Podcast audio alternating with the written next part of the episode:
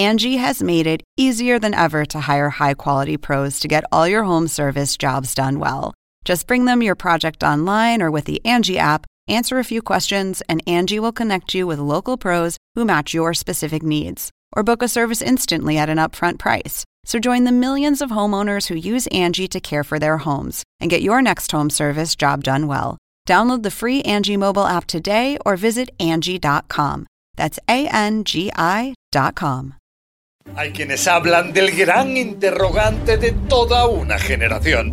¿Cuál es el origen del COVID-19? Origin of COVID-19. Or exactly how coronavirus came to infect humans. Confident that we will find that the evidence that we have seen to date is consistent with a lab leak. ¿Fue una transmisión de un animal al hombre o, y ese es el tema de este nuevo podcast, una fuga de virus de un laboratorio de investigación? Y si esta pandemia cambió nuestras vidas, enfermó ya a más de 168 millones de personas, causó la muerte a 3 millones y medio de seres humanos, si no más.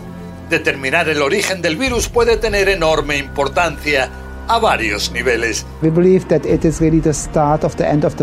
Sobre todo y ante todo para intentar impedir una eventual nueva pandemia.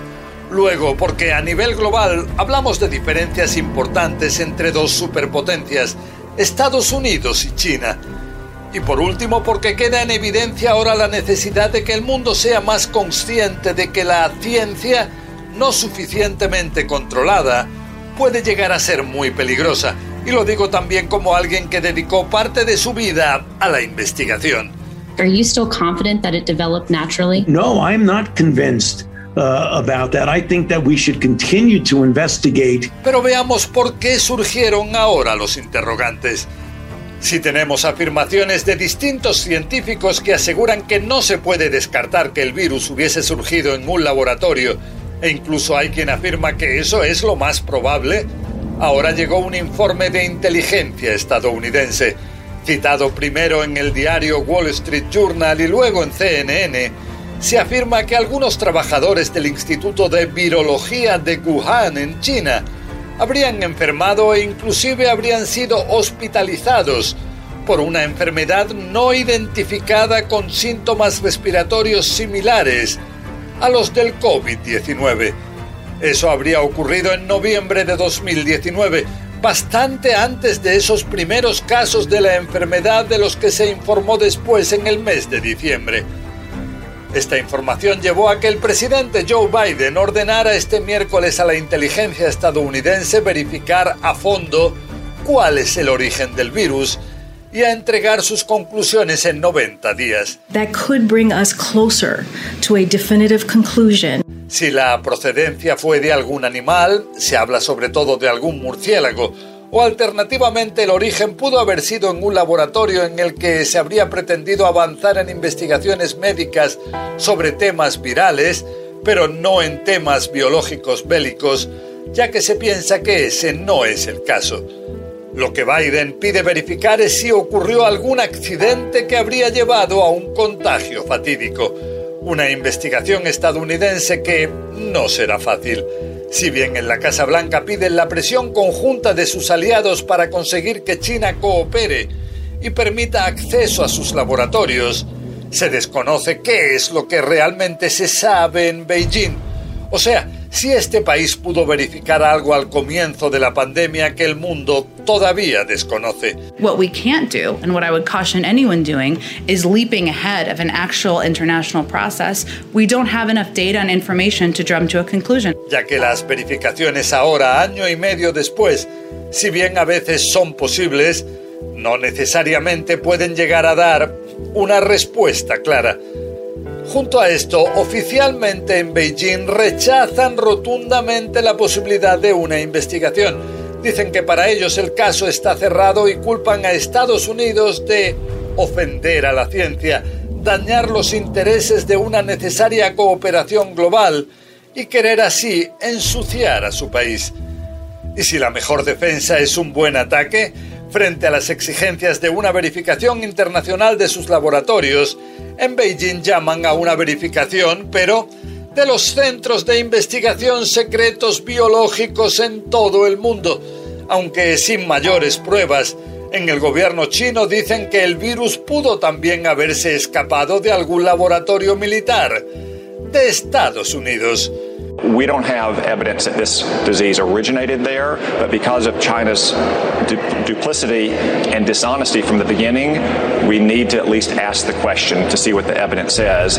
En China citan un informe de la Organización Mundial de la Salud de marzo pasado en el que, según dicen en Beijing, se habría determinado que la teoría de la filtración del virus en un laboratorio habría sido extremadamente imposible y se afirmaba que lo más probable es que el virus hubiese pasado del murciélago al hombre de manera directa o a través de algún otro ser vivo. Quizá en un mercado de animales en la ciudad china de Wuhan que, casualidad o no, está físicamente muy cerca del laboratorio viral cuestionado ahora. En este contexto es de señalar que la Organización Mundial de la Salud, si bien llama a seguir verificando el tema, continúa siendo objeto de importantes críticas internacionales por dar la impresión de haber favorecido a China desde el comienzo de la pandemia hasta al haber hecho partícipe de la investigación central sobre el origen de esta enfermedad a 17 investigadores chinos, parte de ellos dependientes de instituciones estatales.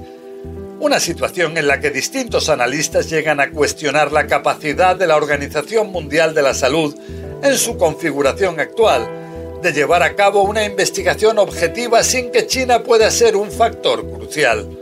Algo preocupante, sobre todo si se habla de impedir que una pandemia así pueda volver a ocurrir en el futuro diferencias que se teme puedan empeorar aún más el ambiente entre Washington y Beijing, enfrentados ya por otros temas como Taiwán, el comercio global o incluso la falta de democracia. En Washington hay por un lado quienes llaman a adoptar ya medidas contra el régimen totalitario chino y por otro quienes advierten de la posibilidad de que se pueda llegar incluso a una nueva guerra fría. that the Wuhan Institute of Virology was the origin of this virus? Yes, I have. Yes, I have. There's a lot of theories, but yeah, we have people looking at it very, very strongly. Scientific people, intelligence people, and others. And what gives and you we're going to put it all together. I think we're going to have a very good answer eventually. Y antes de finalizar, y más allá de si el origen del virus fue o no en un laboratorio, lo que queda aún más evidente ahora es la necesidad de que la ciencia se haga cada vez más con conciencia, que haya controles que impiden que la ciencia con mayúsculas admirable que nos ha permitido mejorar enormemente nuestra calidad de vida pueda llevarnos a situaciones peligrosas. Y lo digo como alguien que pasó 10 años de su vida como investigador en un laboratorio de inmunología. Bueno, con este tono un tanto personal termino este nuevo episodio de este podcast. La semana que viene continuaremos con más desafíos globales que nos presente este terrible o maravilloso rincón apasionante del universo donde nos tocó vivir.